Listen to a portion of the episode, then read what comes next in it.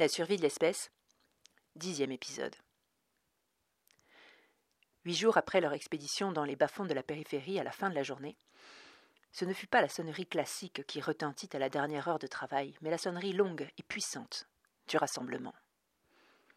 Comme tous ses collègues, 470 souffla, acheva sa tâche et se dirigea en traînant des pieds vers la cour de l'usine se mit à son rang et attendit que les portes et les escaliers aient fini de déverser leur flot de main-d'œuvre agacée de ne pas pouvoir vaquer à ses occupations. Manquer un rassemblement valait une demi-journée de pénalité. Les humains attendirent que plus personne ne bouge et firent l'appel. Puis la colonne se mit en branle. Parfaitement ordonnés, les subhumains de l'usine s'engouffrèrent dans la rue où les autres usines se vidaient elles aussi en colonnes bien rangées de subhumains dociles formant sous la conduite des hommes une immense marée aussi bleue que leur combinaison de travail. L'usine de 470 était éloignée de la place de l'appel d'une bonne dizaine de minutes de marche, silencieuse. Silencieuse puisque, sans que personne ne le leur ait jamais demandé, les sous-hommes se taisaient toujours en allant à l'appel, probablement par cette défiance instinctive qu'ils avaient des hommes et qui leur faisait retenir leur langue en leur présence. Eux qui les comptaient, les suivaient, les ramenaient comme les gardiens du troupeau, mais se disaient leurs égaux. À les écouter, la seule différence entre hommes et sous-hommes aurait été que les uns savaient et que les autres ignoraient, mais qu'à cette nuance près leur vie était identique. Le centre où vivaient les hommes similaires à la périphérie subhumaine, leur journée et leur sort semblables. Les humains n'utilisaient jamais les mots homme et sous-homme, ou peut-être entre eux. Devant les sous-hommes, ils disaient sachant et travailleurs, ou ce genre de choses. Et puis, la plupart du temps, ils tentaient d'être cordiaux, souriants, un peu comme des frères. Mais on ne voyait jamais les humains mourir. On ne voyait jamais les humains souffrir.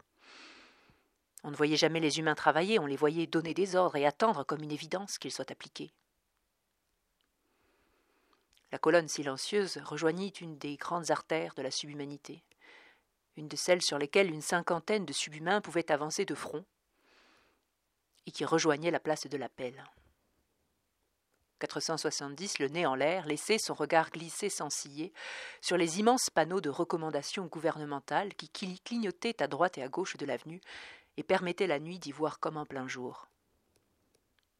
Toute la collection était là, chacune répétant en boucle de sa voix choisie le slogan qu'elle illustrait. Et ils se mélangeaient les uns aux autres, formant un fond sonore qui ne devenait audible que lorsque l'on passait juste devant un panneau dont on comprenait alors distinctement les termes. Jogging tous les matins, santé des reins. Par une voix de jeune homme, le panneau affichant en illustration trois sous-hommes, courant torse nu, le sourire aux lèvres, dans une rue propre. Le panneau suivant affirmait d'une voix fluette. Ne pas fumer, c'est la santé. En arborant une jeune sous-femme, souriant de toutes ses dents, le rouge aux joues et les cheveux tirés vers l'arrière avec recherche. La voix du panneau d'après était plus autoritaire. Tu veux manger Mange équilibré. Une maman, dans un magasin de ravitaillement, ignorant le doigt tendu de son fils vers un paquet de bonbons et lui donnant une pomme. 470 nota qu'en arrière-plan, tous les rayons étaient achalandés. Une voix caverneuse et douloureuse détachait lourdement les syllabes du slogan suivant. Une mauvaise nuit, c'est moins de vie. Un sous-homme à la peau grise, les yeux cernés, enfoncés, le bleu de travail mal ajusté, s'endormait à son poste de travail en laissant une impression de malaise dont la voix électrique et conquérante du panneau d'après prenait aussitôt le contre-pied.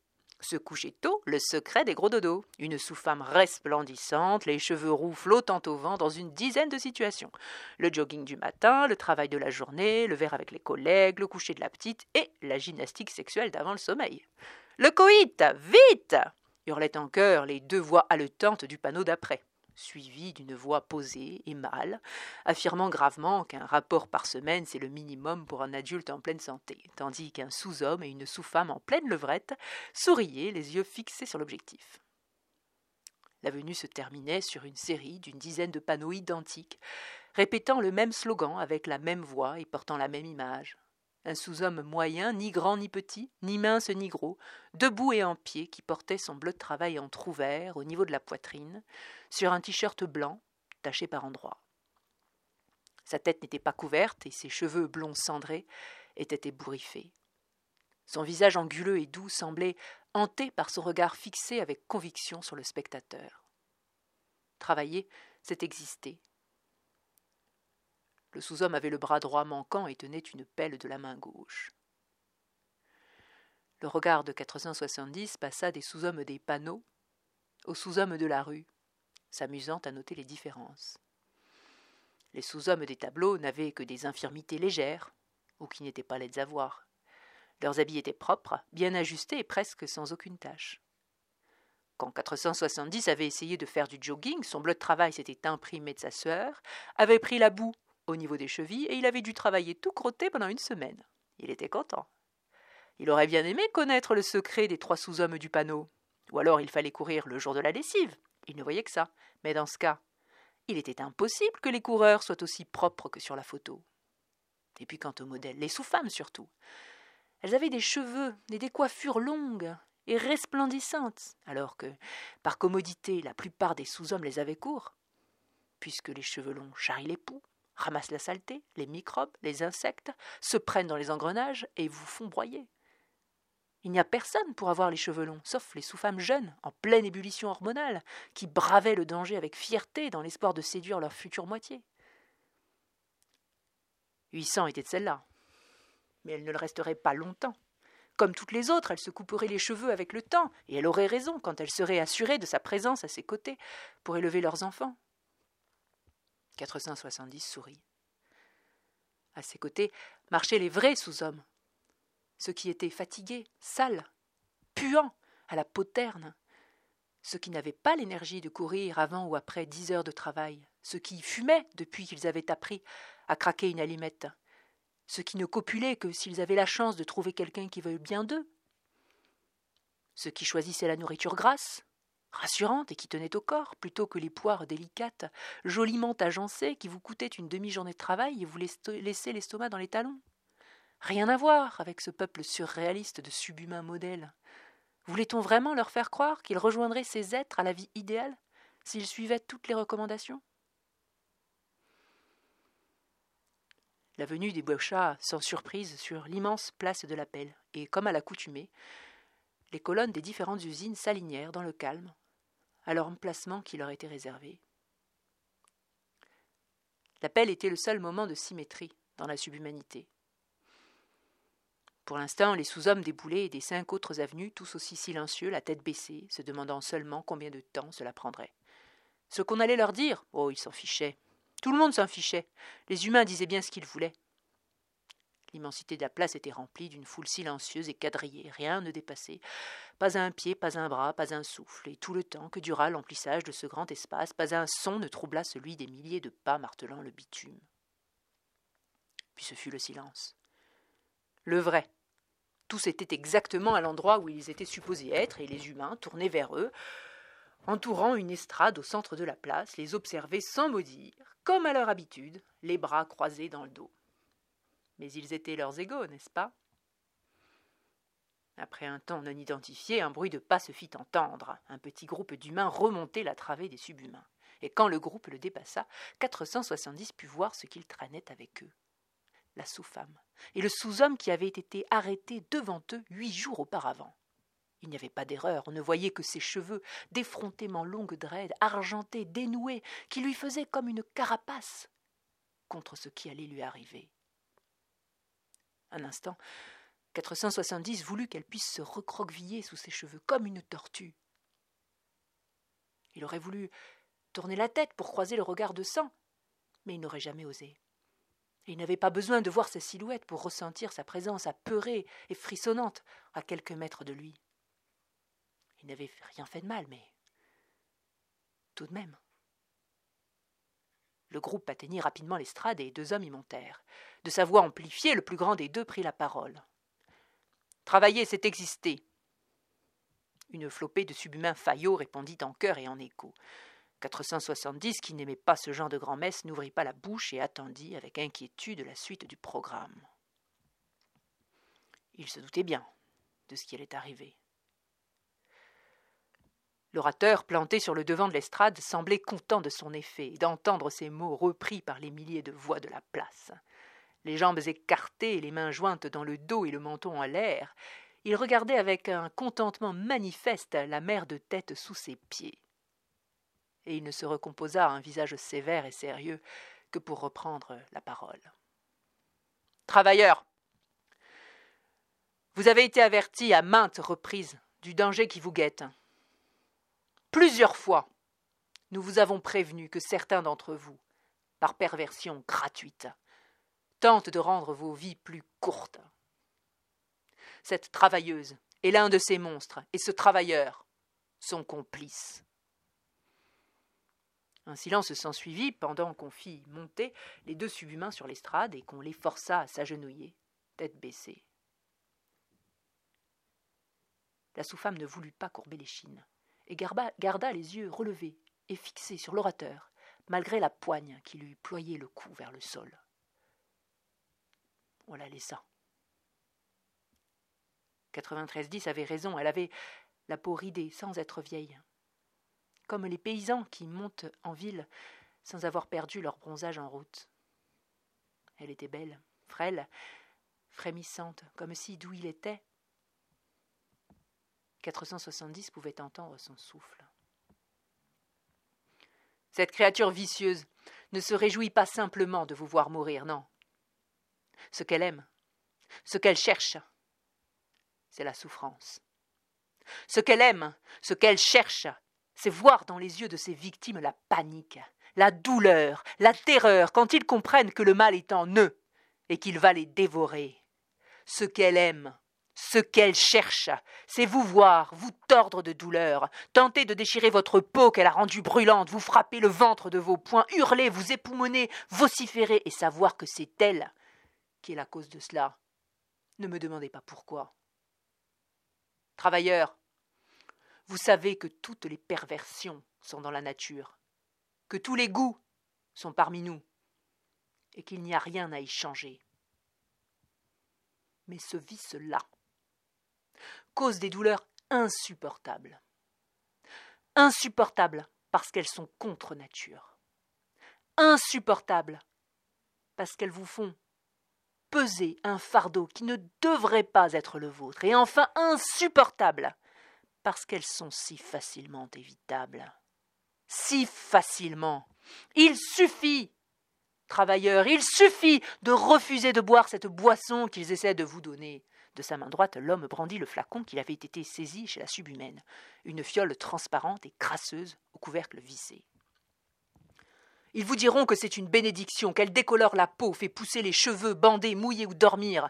On vous dira qu'elle délivre de l'alcool, de la drogue, et même de la mort. N'importe quel mensonge qu'ils inventeront justement parce que c'est celui que vous voulez entendre, celui que vous voulez entendre, ne vous y laissez pas prendre. C'est un mensonge, quoi qu'ils vous disent, quoi qu'ils inventent, quel que soit le résultat qu'ils vous promettent. Ce sont des mensonges, gardez bien cela en tête, ne l'oubliez pas, ces gens sont des empoisonneurs, voyez. Et les quatre hommes qui entouraient les sous-humains leur saisirent la tête et les forcèrent à relever la bouche. 470 frémit. L'orateur claqua des doigts, et l'image décuplée de ce qui se déroulait sur l'estrade se projeta dans les airs, de manière à ce que chacun en ait une vision précise. Tous les subhumains purent suivre l'homme verser le contenu de la fiole dans la bouche des deux sous-hommes, et ses assistants fermer les bouches, et puis pincer violemment le nez des exécutés pour les forcer à avaler. Et puis tout ce petit monde s'éloigna de la sous-femme et du sous-homme, puisqu'aucun détail ne devait échapper à la foule. Le sous-homme était allongé à terre, en position fétale, pleurant, sans plus de honte. La sous-femme était restée au milieu, dressée sur ses genoux, le visage maintenant relevé complètement et les yeux plantés dans le ciel, au-delà des nuages. Son visage couvert de poussière avait la splendeur des justes, serein, magnifique. Un rictus grincheux et avant-coureur le déforma fugacement, tant bien que mal elle se maîtrisa. Il ne lui restait plus beaucoup de temps. Et elle posa un regard franc sur la foule amassée à ses pieds.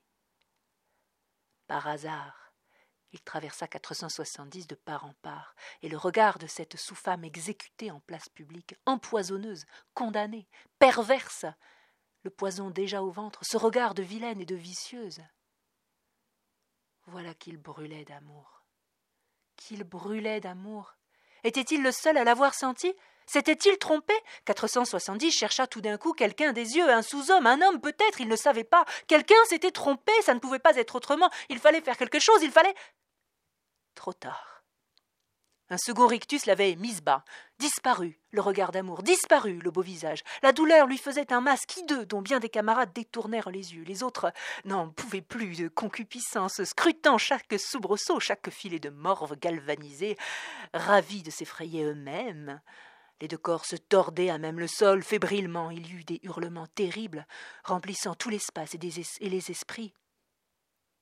Et puis des râles ignobles, qui confirmaient à peine qu'il vivait encore, et enfin des spasmes violents, un peu comme des poissons qu'on aurait tirés de l'eau, qui ne voulaient plus dire grand-chose. C'était bientôt fini, 470, qui avait détourné le regard, osa regarder à nouveau navré du spectacle et de la bave blanchâtre qui barbouillait le corps. Les corps. Des corps de bêtes, des corps de moins que rien, des corps de moins que des sous-hommes, et que des sous-sous-hommes, des qui n'avaient même pas le droit de vivre. L'orateur dit sans doute quelque chose, et le rassemblement se dispersa. Il mente. Il mente. Il mente. Il mente. Il mente. Il mente. Il mente, il mente, il mente, il mente comme une litanie sans fin. Un subhumain murmurait ces paroles au creux de sa nuque. Les rangs étaient si serrés dans la colonne qui rentrait impatiemment de l'appel que 470 pouvaient sentir le souffle chaud lui caresser le cou. Pendant le temps que dura le trajet de la place de l'appel à l'usine, la voix ne cessa de répéter ces deux mots sans que quiconque ne semble les entendre. Pas un seul frémissement ne laissait supposer que ces paroles blasphématoires trouvaient un écho. On s'en moquait comme d'une guigne. Ce ne fut qu'une fois l'ordre de la colonne dispersée dans la cour que 470 put se retourner pour découvrir le murmureur. 93-10 qui ne s'adressait pas directement à lui et ne le voyait même pas. Il s'était arrêté en même temps que la colonne et ne bougeait plus, ne pensant même pas à rentrer chez lui. Il avait le visage furieux crispé, les poings serrés, il restait prostré, encore en esprit, sur la place de l'appel. Il mente, il mente, il mente, il mente, il mente, il mente. Pourquoi dis-tu cela? L'interrompit 470. Tu es 470 9310 le scruta des pieds au visage sans lui laisser le temps de lui répondre. Sans parlé de toi. Tu sais qui je suis. Tu les crois, n'est-ce pas? Tu les crois. Je le vois dans tes yeux. Tu crois tout ce qu'ils disent, comme tous les autres, mais ils mentent. Ils mentent. Ce n'est pas la boisson qu'elle m'a donnée, la preuve. Je suis vivant. Ils l'ont changé. Ils ont mis du poison à la place. 470, elle m'a guéri. Je n'ai plus aucun bouton, plus aucune cicatrice. Rien n'est apparu depuis plus de six ans. Je suis vivant. Encore, six ans après l'apparition du premier bouton. Tu connais d'autres exemples, toi, comme moi? Non, tu n'en connais pas. Et je te jure, 470, je te jure que c'est vrai. Pourquoi est-ce que je mentirais? Elle non plus, elle ne mentait pas, ce n'était pas une menteuse, encore moins une vicieuse. Ils l'ont massacrée. En nous mentant. En nous mentant, eux Tu y comprends quelque chose, toi? La cour de l'usine s'était vidée. 93-10 et 470 étaient seuls. Je vais te dire, moi, ce qu'il faut comprendre. Les humains ne se mêlent jamais de nos affaires. Nous sommes bien libres de faire ce qui nous chante, de tuer nos pères, nos mères, de mutiler nos enfants, de fouetter des vieux dans la rue, d'arracher des oreilles avec les dents. Ils se moquent de nos histoires, ils se sont toujours moqués de nos histoires. Ce qui les intéresse, la seule chose qui les intéresse, c'est que le travail soit fait, et qu'il soit bien fait. Et dans tout ça, soudainement, ils viennent nous prévenir d'un danger? Nous protéger? Ils sont trop bons, eux qui nous privent de salaire et inventent des machines qui nous broient, eux qui n'ont jamais faim et qui ne nous voient même pas. Ah non, ils ne me feront pas croire ça. Ils mentent, 470, ils mentent, je te le dis. Aussi vrai que je respire, ce n'est pas la boisson qu'elle m'a donnée, elle n'est pas une menteuse, elle n'est pas une empoisonneuse. Ce sont les hommes qui nous mentent. Regarde et 9310 ouvrit d'un coup son bleu de travail qui laissa apparaître sur son ventre un arbre dessiné du nombril jusqu'au cou par les minuscules cicatrices de l'ornement en forme de feuilles plumes. Tu vois, je dis là. 9310 s'effondra sur le sol, raide mort, tenant encore dans ses mains les pans de sa combinaison ouverte. C'en est terminé pour aujourd'hui. Je vous remercie de m'avoir écouté et je vous dis à la semaine prochaine.